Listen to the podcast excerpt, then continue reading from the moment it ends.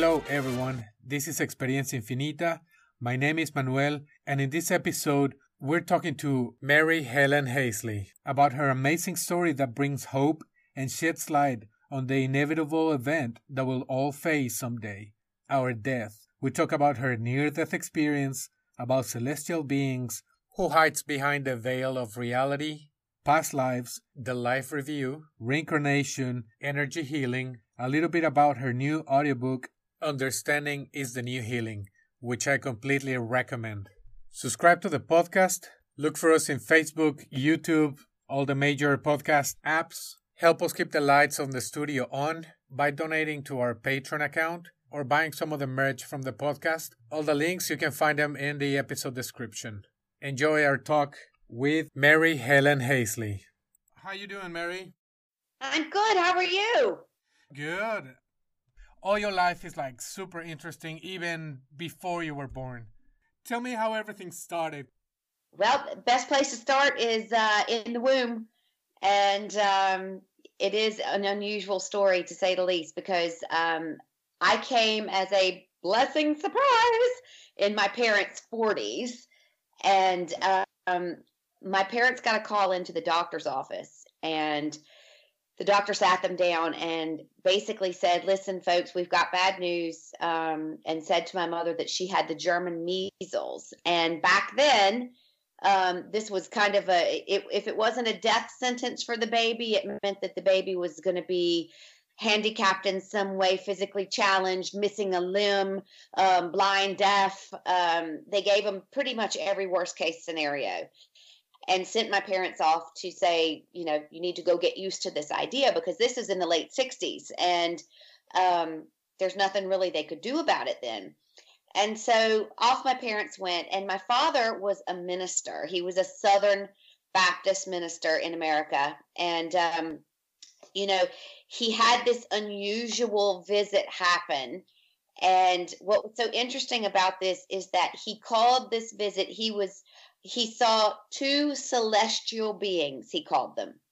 Now, what's so interesting for someone who is eh, from the Christian church, you know, you would think he would say angels or the Holy Spirit or something. And he distinctly said they were two celestial beings and um, they were very distinct in appearance. And um, they told him that not only would his daughter be okay, but that she was going to come in and have some unusual abilities. So remember, again, this is the late 1960s and we didn't have ultrasound then.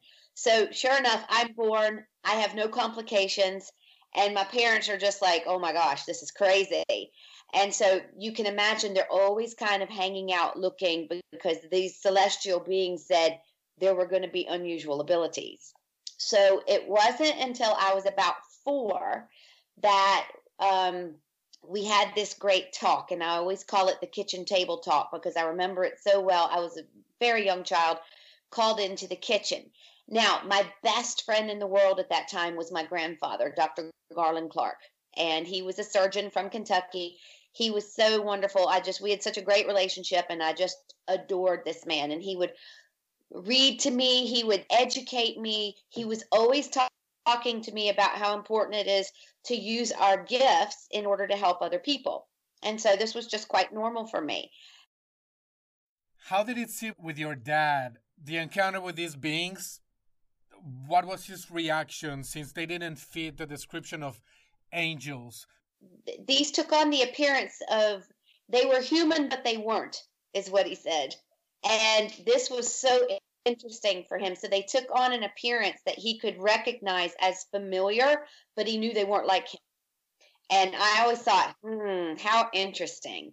And um, they were very, um, it wasn't just like a thought he had in his head, they were physical in the appearance. And this is when my father began to be challenged with um, what was going to come from a lifetime of living around me was um, it was in his face it did not fit in his box, yet he had to accept it because there it was in his face.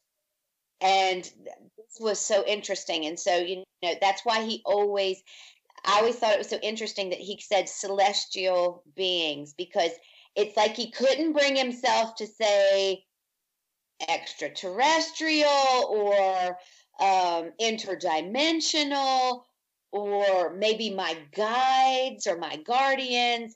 He just simply couldn't even go there, do you know? All right.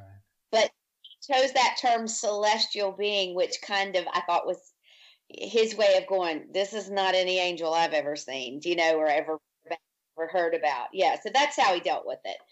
Um, so they did a pretty good job, you know, but they were always kind of hanging out, waiting for something. And so finally, you know, I'm four years old and I get called into the kitchen. And my father, you know, he with the, his big booming southern voice. He had this fabulous voice, and people loved to listen to him um, when he would preach because he a preached about sports, and b he had this really fabulous southern accent. And so he sits me down and he says, "Sugar, do you know the difference between alive and dead?" Now remember, I'm four years old, and I'm like, uh, what? So my parents are cracking because I'm talking about all of these conversations I'm having with my grandfather, my mother's father. And they finally have to break it to me at the age of four that my grandfather had been dead since I was one. So now my parents are realizing, oh, this is what the celestial beings were talking about. So I'm talking to the dead grandfather all this time, and my, it was it, my parents were trying so hard. God love them. It was unnerving because every time I'd say something, it's something there's no way I could have known unless he told me. I'm talking about body or about an event or something that at four years old there's no way I could have known. So this again is how my parents know this is happening. It does not fit into their box, yet they have to accept it as real. Right, because there's confirmation about everything you're talking about. Correct. Yeah, it was an unusual childhood, and it was it wasn't long after that that um, actually just a year later another major event happened, and we were in the beach. We were at the beach in Virginia Beach, and um, this was an unusual time because that coastline there had eroded terribly, and so there was a massive undertaking where they had brought these machines in and they were blowing sand onto the beach and like rebuilding the beach. And so my my father and mother had put us into the car. We lived five hours from there on the other side of the state. And we drove to the beach, and my father was terrible about not making reservations. We just go and we'll up somewhere and we'll get what we can get. Well, there was no room in the inn anywhere. And so we were going from hotel to hotel and being told it's full, it's full. And so finally, after all night, we land at this hotel and my parents go in they're able to get a room and this this hotel is on the beach and so my parents say we're going to unload the car stay right here. Do not go anywhere. Well of course i'm five years old and off i go. And so oh interesting these massive machines are blowing sand everywhere. I want to see this. So i walk around towards the ocean and i go and I'm watching the sand. Well, I kept walking, and so eventually I become lost. And so I've um, as I walk, walk, walk, walk, these hippies. So imagine it's in the very early 1970s. These hippies are sitting at a campfire on the beach, and they're uh, smoking skinny little cigarettes that smelled funny, and so so lovely. And I mean, just when you think now, a little child walking around they were so lovely that they took me by the hand and they walked for hours with me to try and find the hotel because I didn't know the name of the hotel where we were. And so in the meantime, my father is out looking for hours. And of course, there's no cell phones, there's no way to contact anybody. And um, finally, the hippies and I arrive at this hotel, and the woman had remembered telling a man where there was a hotel with vacancy. And that's how we found the hotel. And so I rock up hand in hand with my two hippies, and I'm having the time of my life. My mother is, ah, and my father is gone crazy looking for me. And when he comes back, he starts as any parent would. He's he's he's so um he feels so upset and out of control that he's angry at me, and I'm you know, he, I know he's relieved that I haven't drowned or anything, but he's angry. And as he's unloading on me, something unusual happens. And I have this flashback, and it was as clear as I'm looking at you right now. And all of a sudden, I was very aware of myself, and I was a woman just in my very early 30s. And I was, I could see the gown that I was wearing, but through the sky were these flaming asteroids, like just pieces, chunks of flaming rock going through the sky. And I was up on a hill and looking down in a village that I knew that I lived in. But I was on this hill and I was trying very hard before some awful event was taking place to safeguard these symbols. And you asked me earlier why I actually moved to Ireland. Uh-huh. And this is important because those symbols, I've been chasing them my entire life. And so at the age of five, my father is he's not yelling at me but he's giving me a lecture and his voice just disappears and i'm having this vision. And i'm seeing myself and i'm this woman and i'm trying to protect these symbols. And there is a cataclysmic wall of water coming. There is a massive wall of water. And i watch as my village is just engulfed in this water. My family is there. My children are there. And the water comes in and takes me. And I'm having a past life memory. And the first time in this lifetime that I'd ever experienced this. And so that's very important as we move forward as to why I got where I am today. But long story short, I had a very unusual childhood. You know, my parents, my father in particular, he was so um, he was so protective and he didn't want me to be made fun of. He didn't want me exploited. He just, or he had his own reasons. I don't know. Was he, I don't think he was ashamed in any way because he always said it was a gift from God. That was the way he dealt with it. But I'm having dreams and, you know, Mr. Jones is going to die on Tuesday, Dad, and Mr. Jones does die on Tuesday. And then oh, this is, that's my childhood. And so, again, my parents can't deny it. They can't explain it, but they can't deny it. And so my father said, We talk about this to nobody. You are always welcome to talk to me and to talk to your mother, but we talk about this to nobody. And so at a very early age, I began to learn not to acknowledge this part of myself. But it's a very, it's like I was living two lives. I was living this very happy, bubbly life outside of here, and nobody out here even knows this other stuff is going on behind the scenes.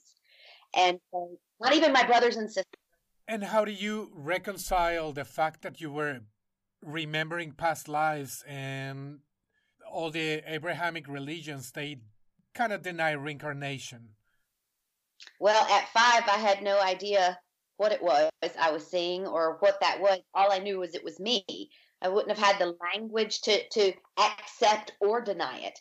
It was just an event that I was seeing, and it ha- happened in that moment and it was so it was it was like it was imprinted on my soul and that moment because my father said something and he said do you realize you could have drowned out there?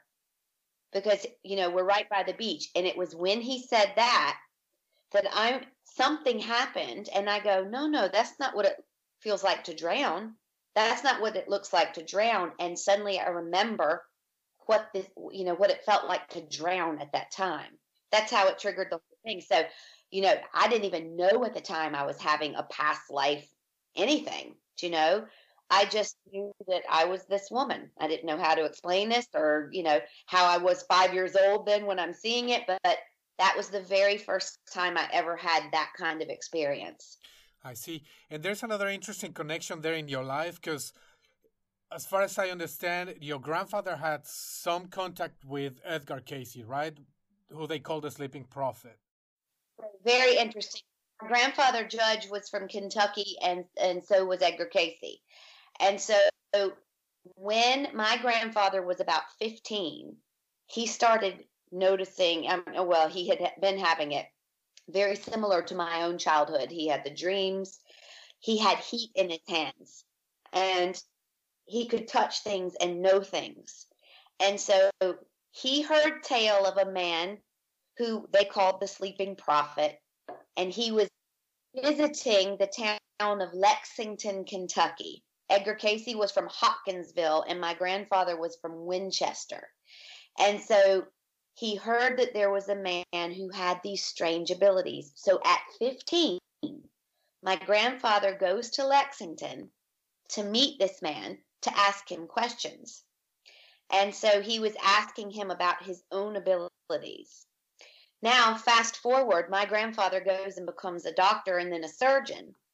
And so he ended up um, on numerous occasions in his career consulting with Cayce because he had known Cayce since he was 15 years old.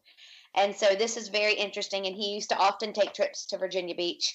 Um, and yeah, it was because not only was he a medical doctor, but he was a medical doctor with an understanding of the paranormal, an understanding that life wasn't black and white, and you know, an understanding that energy was at play. And so, yeah, you know, boy, wouldn't I love to have been a fly on the wall in their conversations? I know.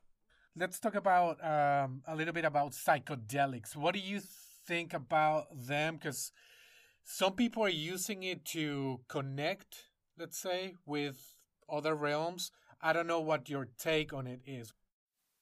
Um, well, it's it's interesting because I would I would for a long time admittedly have been a snob when it came to hearing about drug usage.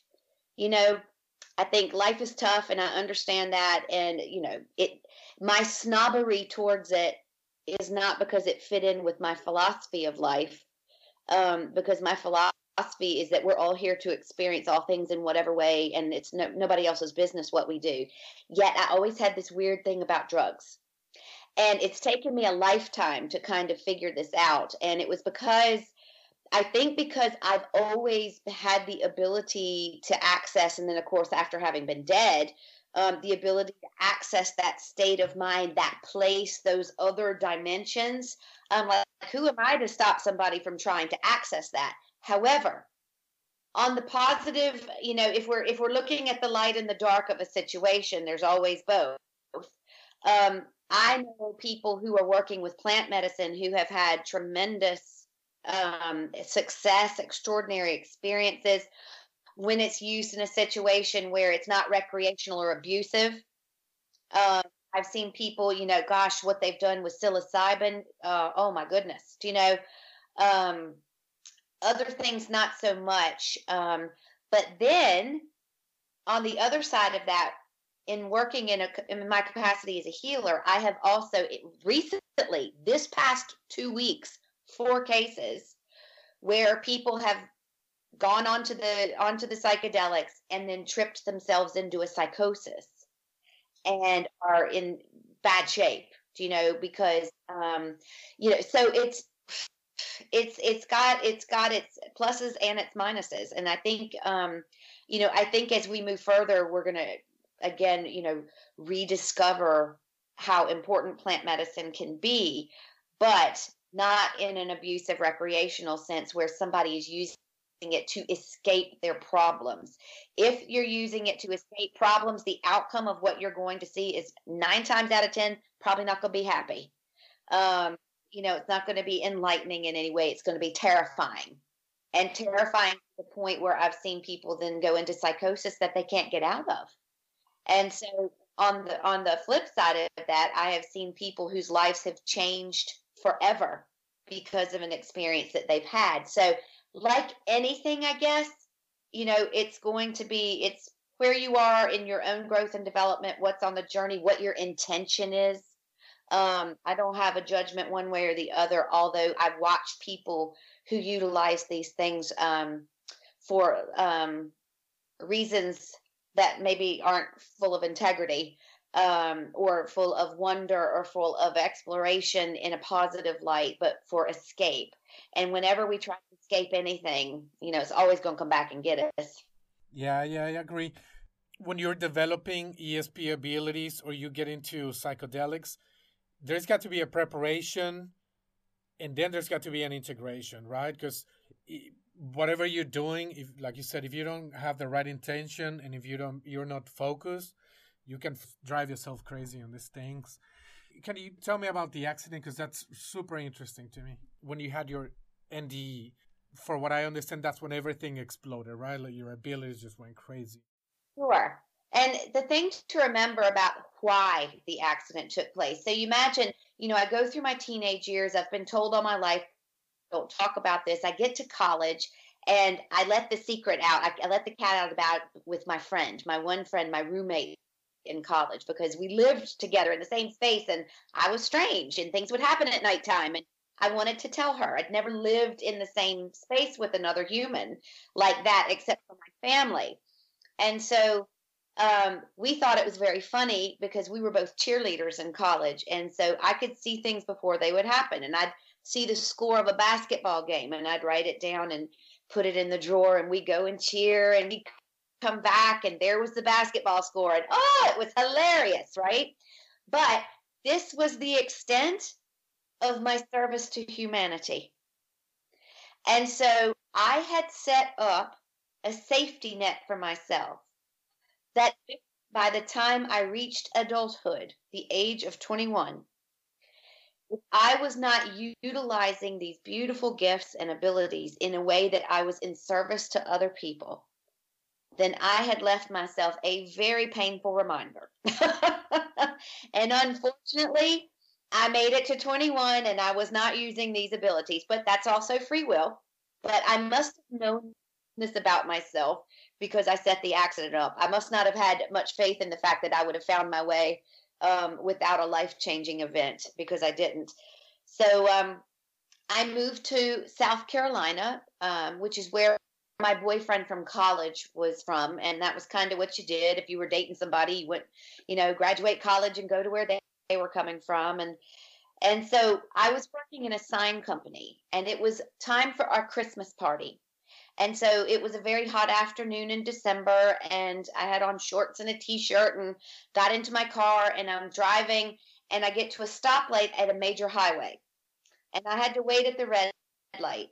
And I was going to be going across all the lanes of traffic and then turning towards town. And so when my light turned green, I made it all the way across these lanes until the last lane, and I looked and I realized that the car that was coming towards me had no intention of stopping. And this was an elderly gentleman. He had almost killed a couple a couple earlier in the year and still retained his driver's license and I'm glad he did uh, because I wouldn't have had my experience without him. And um, all of a sudden I look and it wasn't a question of if I die. In that moment, I knew I was getting ready to die. And what was so fascinating was I was completely aware that it was my choice how I wanted to experience it. Now, I wanted to touch on that point. When you say that you had the choice, do you believe that that's what happens to all people when they're when they're dying? They can either experience the pain and the suffering, or just remove yourself. Yeah. Because at that time, at that point of pain and suffering as well, the body is already begin. If if it's going to result in a death, the vibration is already raising. The body is going through a transitory period, and what looks like suffering to us completely different experience to the soul that is transitioning. And this is what's really interesting. And it's very important. Anyone who's listening who's ever lost someone to a tragedy, you know, a murder or a horrible accident or a very painful death, remember this. The most important thing that happened in that when I turned and I saw that car coming was everything slowed down. It slowed to the point where time was almost standing still and I had all the time in the world. It belonged to me. And I got to sit and go, "Oh yeah. So imagine the preacher's kid here who's been told all their life that death works this way, you know, and it's either you, this is how this operates. All of a sudden I'm going, hang on a second. I seem to be the one in control here. Oh, oh yeah, I remember how this works now. And I'm like, wow, I don't think I need to stay inside of my body to experience that impact. It's not it's not going to serve me in any way. But for some souls who have come in to experience different things, being in the body and experiencing the pain temporarily before leaving serves them in some way. It's part of their learning and growing, and they choose to be in this. But remember, it's in an altered state. And when I say that, if someone can't get their head around that, imagine if you'd had a few drinks and you were happy, laughing, and ooh, having a great time, woo-hoo-hoo, and somebody tells you some bad news and you're so altered in the moment that you receive the bad news that you're like, well, that's okay. I'm not going to worry about that right now. It's all right. In an altered state, the way that you integrate that information is completely different. So remember this if you've lost somebody important to you in such a way that they are in a completely altered state, regardless of what it looks like to you. Oh, they suffered so much. Oh, it was torment. Mm, it just doesn't work like that. Do you know? And this was very refreshing and wonderful to remember in that moment. And so I'm like, you know what? That's actually going to hurt. I don't need to. I don't need to be in here. And so there was this beautiful sound, this drone, this vibration. And next thing, as that's happening, I'm realizing, oh, this is what's keeping me, who I really am, inside this body. And as I could hear it getting louder and louder, I could feel me, who I really am, leaving this body.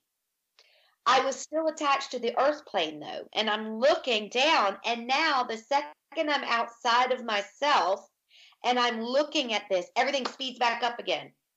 And I watch my own death.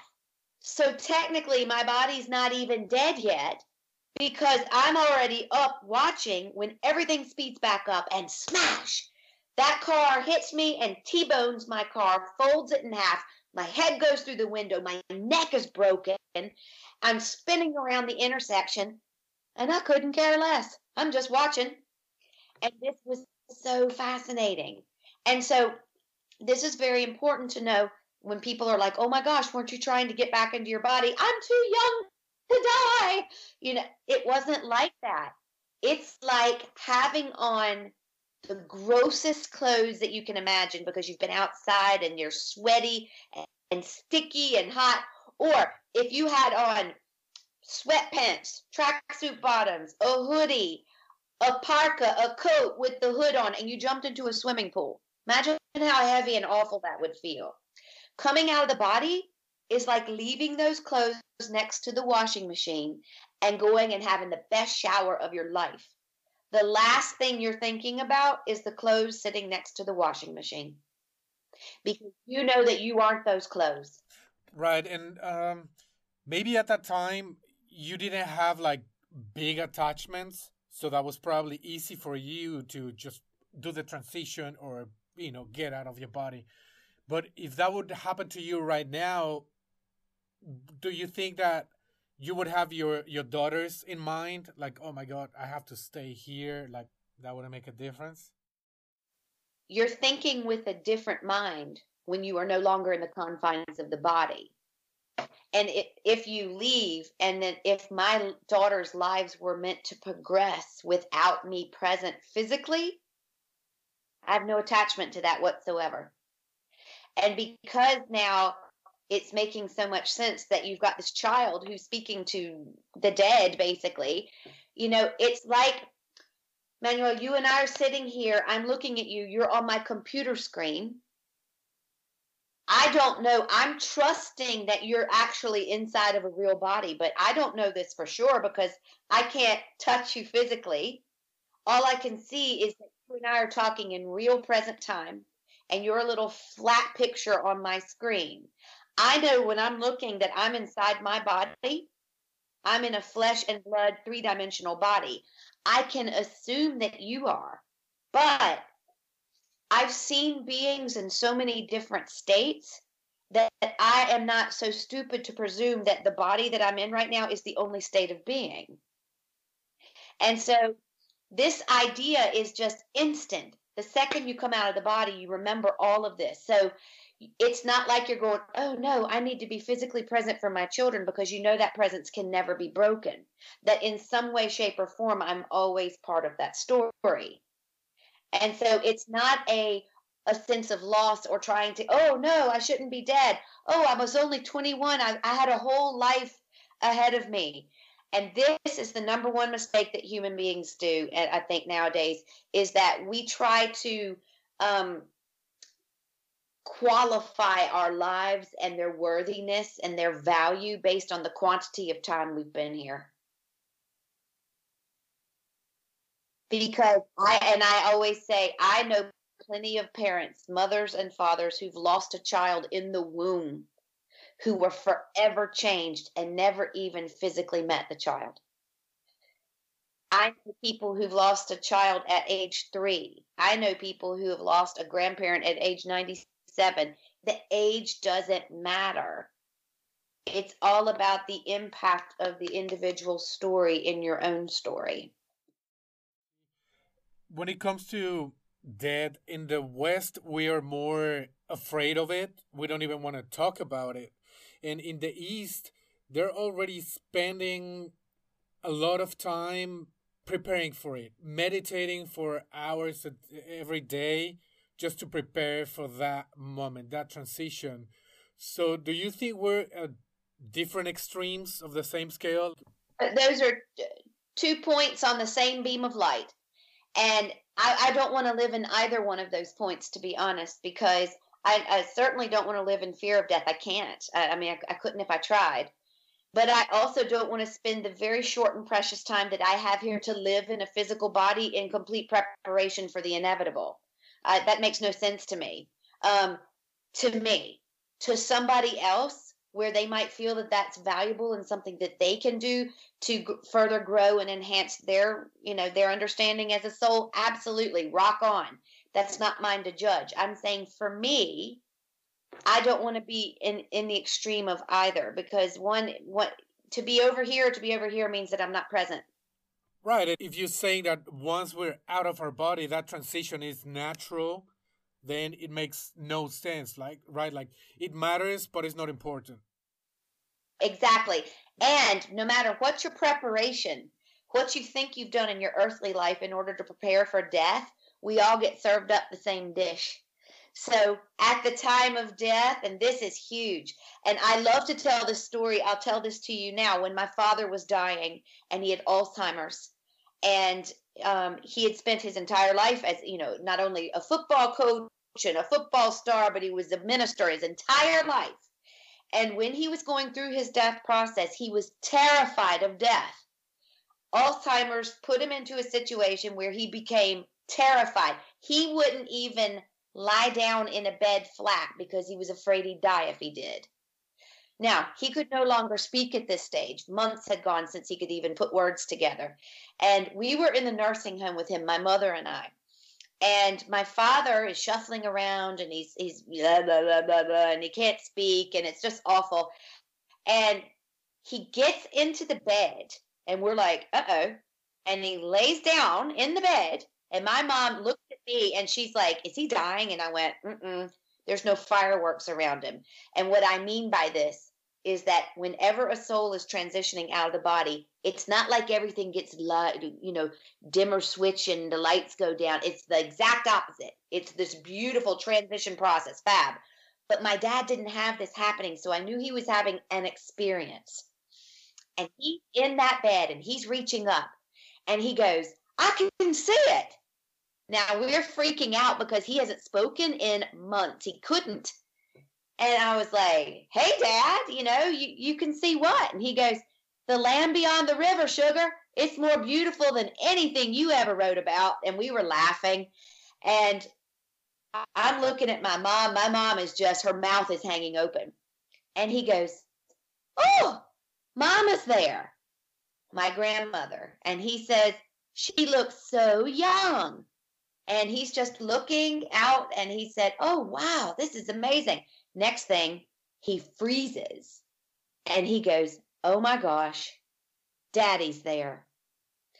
My father, being a very good Christian man, had a set of criteria that allows one to go to heaven and a set of criteria that means you don't go to heaven. And according to that Christian criteria that my father had created for himself and his standards, my grandfather did not get to go to heaven. And so this had made my father very upset all of his life. He was so sad and sorry for his his his own father. And this was a big big deal for him. And it had haunted him all of his life because he had always tried to be this kind of man and and his grand his father was not this kind of a man and based on these criteria you don't get to go. So he is sitting there, his mouth is open, his eyes are wide, and he turns to my mother and he says, Helen, I've had it wrong all along. You can't mess this thing up. Everybody's welcome here.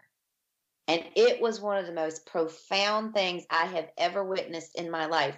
A man whose entire life was dedicated to this separation, the idea of heaven and hell and the sorrow that he felt for the fact that his own father didn't get to go.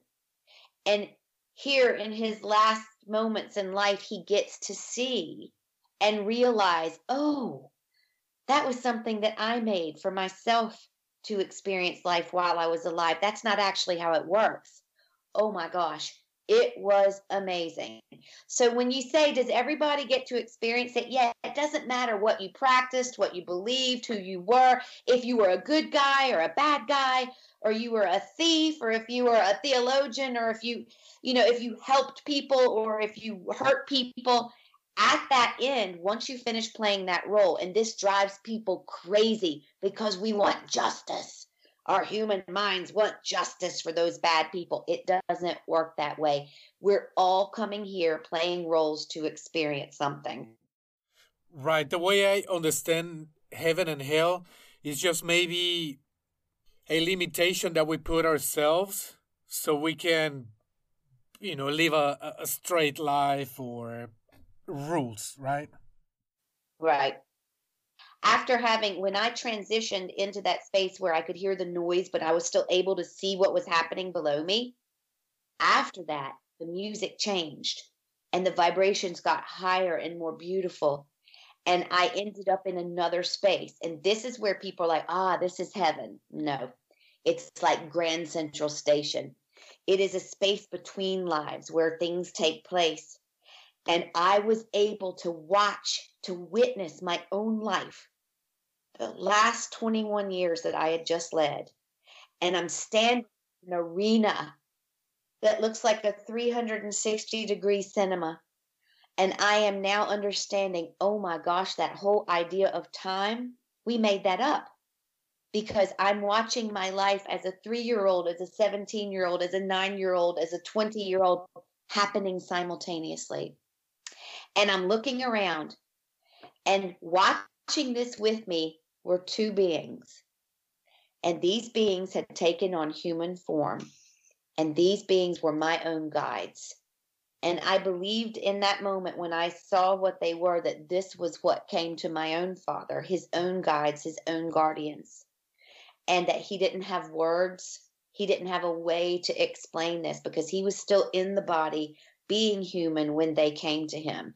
I'm now out of body uh, in some other dimension in this amazing experience. And so they step forward and they are just pure love and joy, and they are with me. And as I look around and they have surrounded me with their love, I'm waiting. I'm going, wait a minute. This is the part where somebody's supposed to be judging me. Doesn't somebody decide now, do I go up or down here? And I'm looking and I'm like, there's no one watching and critiquing this performance except for me and then remember. And then you're like oh my gosh everything that happened in my life i set up for myself to experience in human form. Oh wow. And not only is your concept of the purpose of your life but your perception of what time is and how we operate within the illusion of time mind blown. I wanted to go there too about time because we understand it as linear right? Past present future but I've, I've heard and I've seen some other models that everything is happening at once. Is it time really working the way we see it? And it was very interesting to see or to hear you saying that, confirming that, that everything is happening at once. So that leaves the possibility open for us to interact with other times, like past, present, future. Mm-hmm. Exactly. It also means that we're always time traveling. And what's so fascinating with people who are stuck in grief and trauma and fear and angst, the only way they can go there because the events that cause that aren't physically happening. You can time travel via neural pathways in the brain back to the cellular memory of an event, right? That's how we can still experience fear and trauma around something that's not still happening because somewhere else it is. And it's happening on a cellular level, like a little tape recorder playing over and over. And the only way that in present time we can go there is to travel that little pathway and go back into that past. Or in anxiety of something that might come in the future, is to travel that neural, little neural pathway. There's no way we could even elicit in the motion if this wasn't possible. We travel the neural pathway into the present where or into the future where something is occurring and we bring back that feeling with us. And if people realize we've been time traveling since the, the first day, you know? And so how do we stop traveling to this event or to this event? Well, you don't go to therapy and fill in all the potholes and make peace with all the bad things. You go in with a big fat stick of dynamite and you blow that neural pathway up. And that's why I work with frequency because in that space, when I realized, oh my gosh, everything is frequency. Oh, I understand how this is working now. The only way that I can be out of integrity, out of being perfectly centered, out of joy, out of creativity, out of productivity and in these spaces of anxiety for the future or fear from the past is if in my own mind I create the avenues that are there. And what frequency can do is go in and it can alter the actual brainwave state and the neural pathways that allow us to chemically travel to an event that is taking place in a different type of reality. That's what a memory is. That's what a fear of the future actually is. And I find that fascinating because it means that we are always in control. Right, and now that you bring up light and frequency, I was reading about this uh, Russian scientist, and they used light and frequency to turn uh, some salamander into a different type of um, reptile. I mean, it's the same species, but it, it, it changed because all that goes straight into the DNA. The DNA, exactly which resonates in a human being at 528 hertz. And when you know the hertz frequency of, of DNA, you can change anything in the human body. It's just a matter of, of training because we could use that's just an idea. We could use our mind, which is a tool, to alter all those things. And it's so simple, really. Uh huh. Now, going back to uh, where you were in the train station, one of the things that it's really hard to understand is that this is probably an infinite game, an endless going back and forth, right? In this realm, remember, when you're thinking about it with a human mind and five senses, and you're trying to apply logic and reason to something, you know, if you could picture the earth realm, the earth plane inside of like a bubble, a glass bubble. So let's say somebody dies and we go into that space in between which religions like to call heaven or nirvana or whatever you know it's what they're actually describing is what's taking place when the soul is transitioning from the body and it's remained in the bubble meaning it hasn't broken that glass ceiling and gone outside of the earthly experience. This is how people like me can talk to the dead because they're actually still attached to this plane. Not in a way where they're imprisoned or chained here but because they still have things they want to do here. And so, what a soul will do is it will come in, it will play in many different forms of energy, light, incarnations. It will come in and it will play in here until it's done and gotten everything that it needs to. And when it makes that last transition, it breaks that glass ceiling. And it goes because there are infinite dimensions, infinite bubbles in which to play. And so we can only conceptualize of this one because it's all we can remember right now.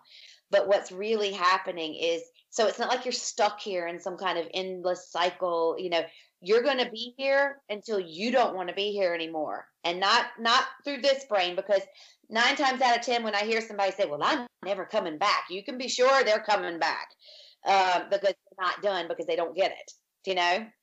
And so like i sit in here and i look around at everything that's going on. I, I love it here. I love being here because i know i chose to be here and i don't try to spend my time you know thinking about oh what it would be like when I'm out of here or wanting to go sit in eternity at the right hand of God and play a harp somewhere. That's not how it works.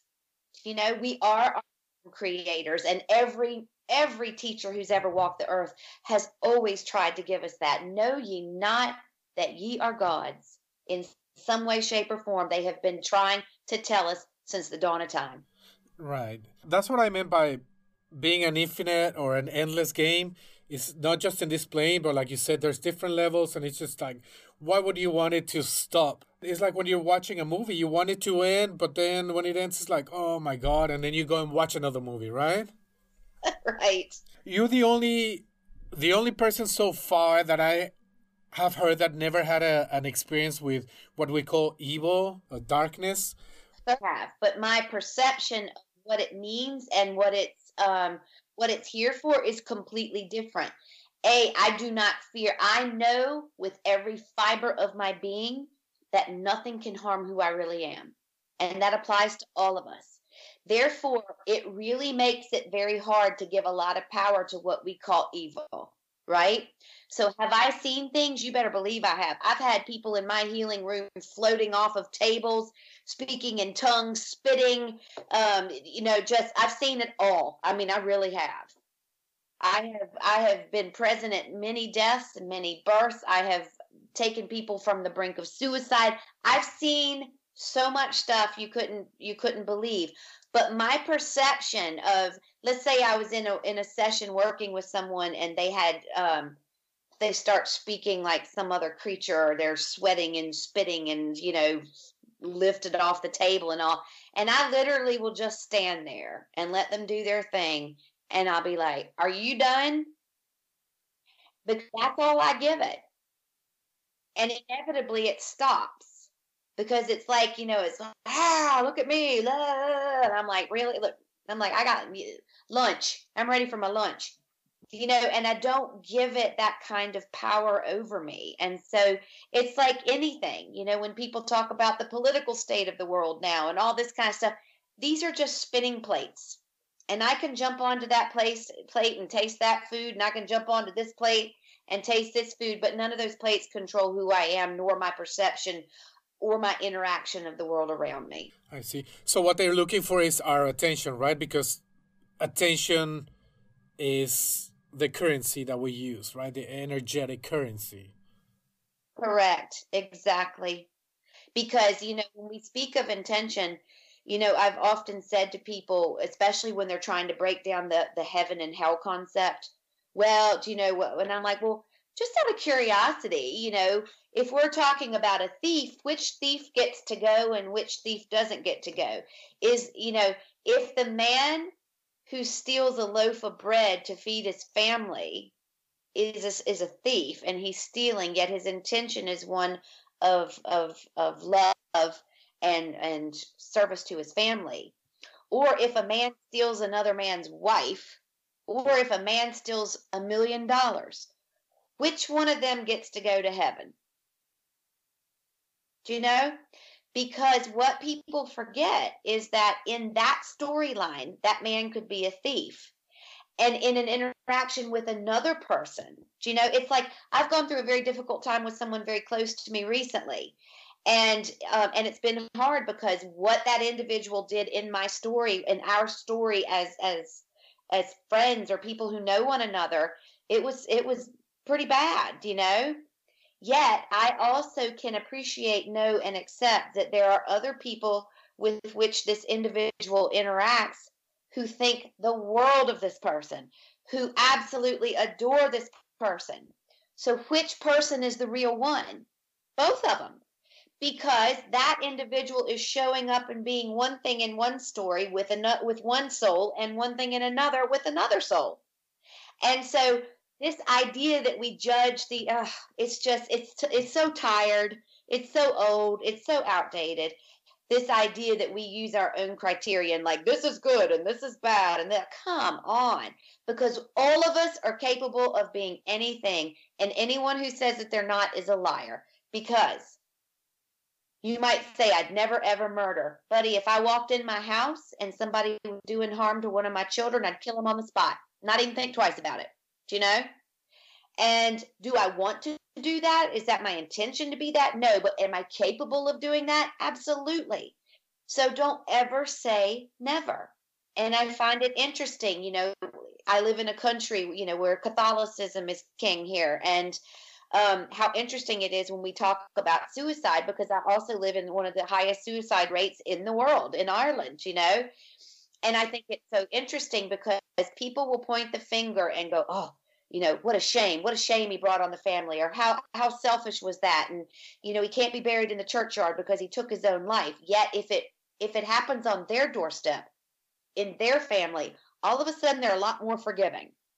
And so, if we would realize that these are the people that we're giving our emotions and our feelings to and allowing ourselves to be, you know, criticized and judged by, come on. It's time to let ourselves off the hook and really start living, not based on what other people's criteria of what we should be accomplishing here, but what we, our souls, came here to accomplish. Yeah, that takes me to when you pay attention to what other people are thinking of you then you're giving them your energy. Going back to the two spirits or the two beings that you saw after the tunnel, I have baptized them as Eli's because you said they're energy, light, and information. Yes. Can you talk to me a little bit about them, how they're related to this to this game we're playing?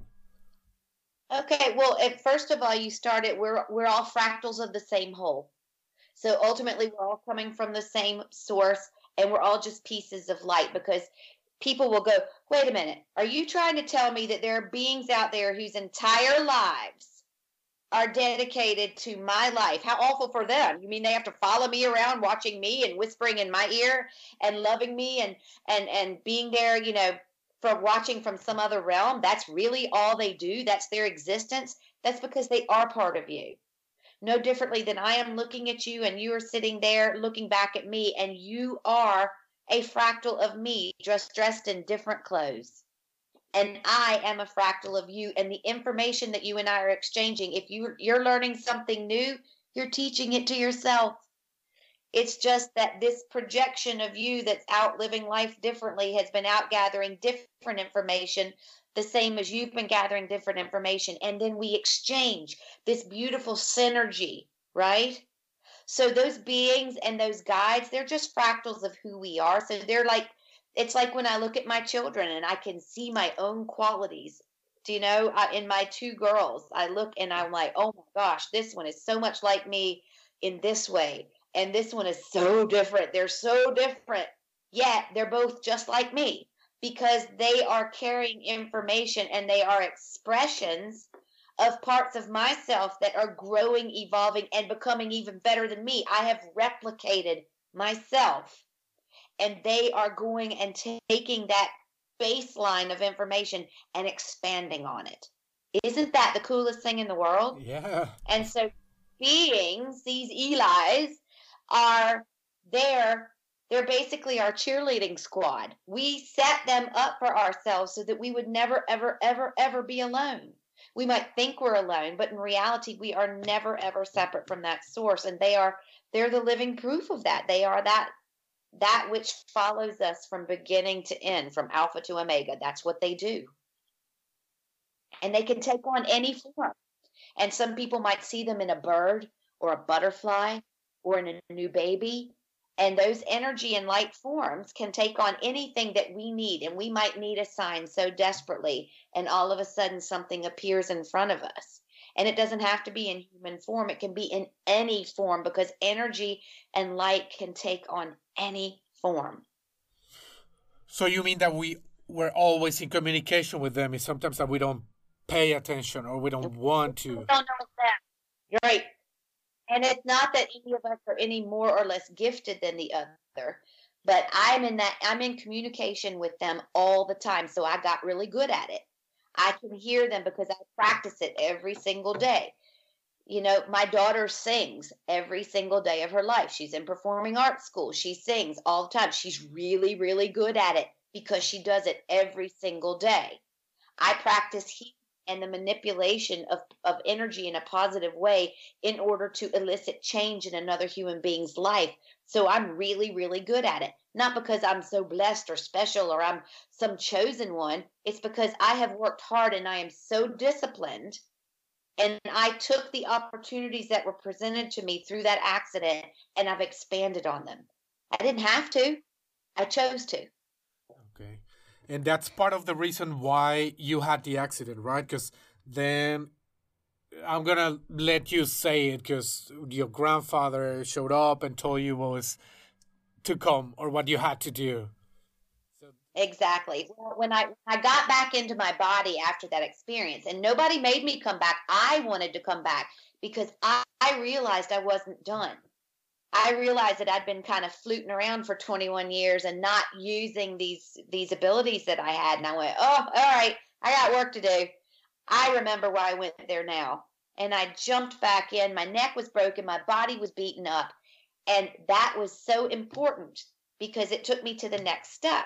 And it was a chiropractor who put my body back together again after it was so broken. But what was so funny was my grandfather, who was a surgeon, a GP, he tells me that I'm going to go to chiropractic school. And I went, oh, no, no, no, no. I had just graduated from college. I'd been in school all of my life. I had no intention whatsoever. And he said, it is essential that you go back and that you learn the vitalistic philosophy and approach to the human body. It is essential to the work you're going to do that you know that the body is here to serve the spirit. Listen to that. The body is here to serve the spirit because we are all the time trying to have these enlightened spiritual experiences. We already are that. We came for, from perfection to experience imperfection, not the other way around. And so it was so important that I go and I learned that the body, if the body needs to become sick, it's because it's trying to get our attention. You know, it's the, the body is is literally designed to serve the spirit in whatever way it wants to experience the world around it. Mm-hmm. So then what did you develop with this new information that you acquired? So now all of a sudden, you know, once I am on the path where I'm, you know, I'm now going to become a doctor of chiropractic, I was an artist.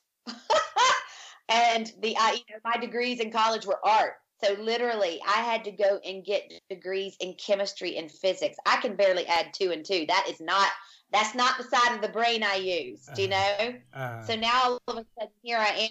I'm going, and uh, people just get so tickled when I'm like, you know, I actually have a degree in chemistry and physics, and they're like, what?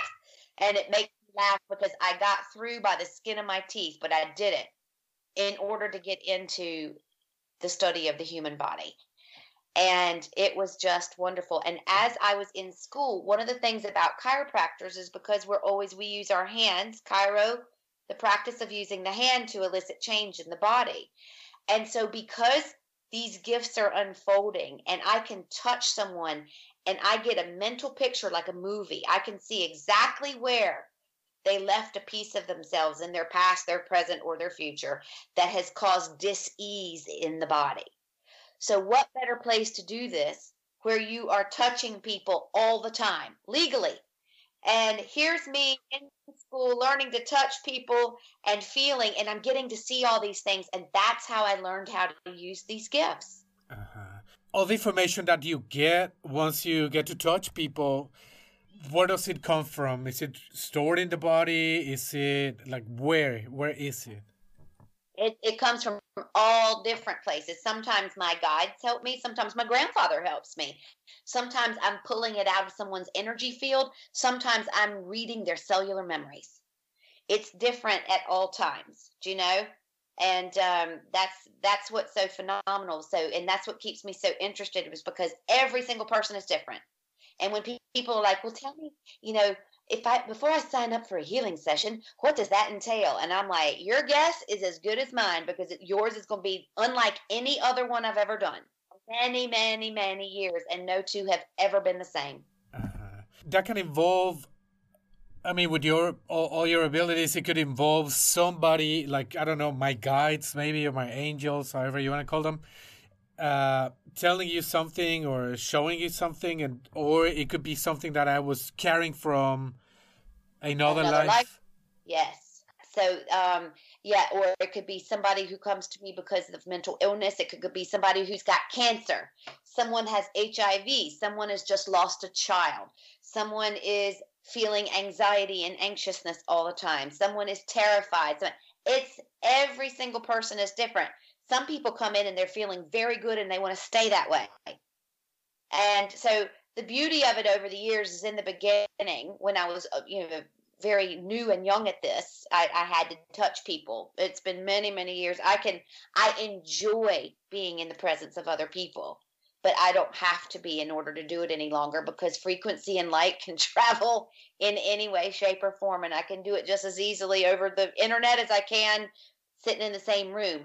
My personal preference is I like being with people. I do it whatever way I have to, but I like people. You know, that's why I came to Earth. so, so, do you think the plan was to build your self confidence, your belief in, in, in you being able to do it? Once you have that belief that that self confidence, now you can do it, you know, at a distance.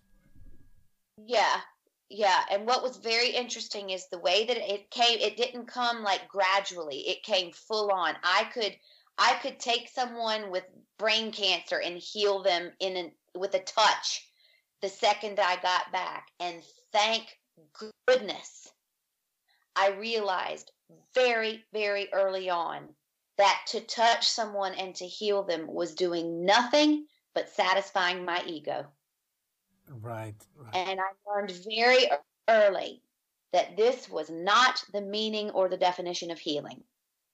That healing was to show up and wipe the window clean so that a person could find their own way out. That you weren't to go in and take away difficulty and hardship or pain or dis-ease unless the person was in complete ownership of why they were there in the first place. If you did, then you're robbing them of an experience or an opportunity as a soul playing a human role. And so the uh, you know, it look look what I did. Look who I healed. Look what I did, you know who is that serving only myself and it's not even serving me do you know and so i learned so so early on thank goodness that that this is not what healing means and so my healing over the years has evolved tremendously in the way that i interact with people and so it's far more efficient um you know and it's it's it's pretty incredible and it's very fulfilling and i'm very grateful every time that an interaction happens with somebody because I know that when when they are healing, that they are understanding. Healing doesn't mean it always works out to what feels best. Healing means that it works out to what's best serving the soul. And for some people, that's death. And for some people, that's hardship. And for some people, that's pain. And to go in and presume that you could take away that experience from the very one who gave it to them, which is them, you know, that's that's crazy. So um, yeah, I'm I'm very very grateful to be where I am and my understanding of what it is I actually do here. So basically, they were healing themselves. You were just giving them. You were information. Excellent. That's where I wanted to go, because uh, your your new book. That's what it talks about, right? Yeah, understanding is the new healing, and um, this one is very exciting for me because this is the first book um, that's now been converted to Audible, Amazon Audible, and it's the first book in Audible history that has been infused with the brainwave states and the frequencies that I use in my healing. Oh. And so when I'm telling these stories, the person is not listening or just hearing an audible story. It is now an immersive experience where the frequency is bathing the entire field and they're literally feeling the energy the intensity and the frequency of the story I'm telling because I match the frequencies with the particular brainwave states, the emotional states, the physical states, and that person is now in that moment. And if they have something that is matching this vibe, they can heal it just like that. For real? It, oh my God, that's incredible. Isn't it? I'm so excited. And I'm very, very grateful because, um, you know, one of my, my dearest friends on the planet um, is a genius, a frequency and music genius named Greg Papania. And he, um, or he does all, he does all the tech stuff. I do all the heady stuff with the spiritual guys and he's, and he's right there too. Um, but he just, he takes all the tech stuff and he makes magic. And so I'm telling a story. I go, I need this frequency, this sound, this brainwave state, this, and bang. And so, yeah, I'm really excited because it's rare you get to be the first at anything in this world anymore. And so it's very exciting to be presenting this project. And I'd say you're going to see a lot more of it. And I'm delighted because what a way to hear a story, not just through your ears, but through your whole energy field, where it can actually elicit a change. You're not just reading a book for pleasure, but for change. Uh, wow, that's incredible. Congratulations. And I mean, you're going to use it for that. You can heal people, but aren't you afraid that it could be used in a wrong way? No, not in the setting, not the way that it is in the book. Because, uh-huh. like, let's say I'm telling a story and I'm talking about extraterrestrials in the story. Okay. And let's say I'm talking about, and I'm using the frequency of 963 hertz, which is that's the highest frequency that we can hit while staying in the human body. And those who are working in other dimensions, who are interacting with our plane, they can lower to 963 and we can meet there. Okay, so having this understanding and knowing this, if somebody has lost someone close to them and they're like, I feel so disconnected, and the only reason they can't connect and hear is because their grief is so overwhelming. So they're now listening story and they go, wait a second, you mean we can talk to people in other dimensions while using this frequency? So they're listening to this story and all of a sudden their heart is opening and they're realizing that they have access to that other dimension in their in the way they feel that and connect with that lost loved one and now they're gaining this new information really they're remembering right so it's like the frequency of of 396 hertz you know this is fear guilt shame grief anger self-loathing right we've all experienced some of that and so if someone's listening to a story and this frequency is playing behind there and we're talking about a woman who's given away her whole life to the grief of having to make a choice to abort a child or lose her own life because her husband says he'll murder her she has six other children. She makes the choice to abort the child and carries the guilt her whole life. There are so many other people that might not have the exact same story, but might understand that feeling of deep grief. They connect in while they're listening to this frequency, and it changes the way that they judge themselves. And so, how are you going to put that into the wrong hands, really? Do you know? Um, it's like, you know, boiling water could burn the face somebody if you poured it on their face, and boiling water could also make a really nice cup of tea. So I don't worry about things being in the wrong hands. These things are accessible to all of us, and you know this is where soul plans and intention comes in. And I'm not trying to dictate how people use these things. I'm just making them available. This is gonna put you in different in different vibrations, and then who's doing the work? Your subconscious well, that's the best part about frequency. It bypasses all the BS. So your mind, regardless of what state your mind is or what your mind is thinking or how you're trying to dissect if this is working or not working or you believe it or don't believe it, frequency doesn't care about all that chatter. Frequency just gets to the business. So, for instance, this is the easiest way to explain it to somebody. I have two guitars. One is sitting in this corner, one is sitting in this corner. I pluck the E string on this guitar, the E string on this guitar vibrates. Why? Because this guitar believes it should? No, it's physics.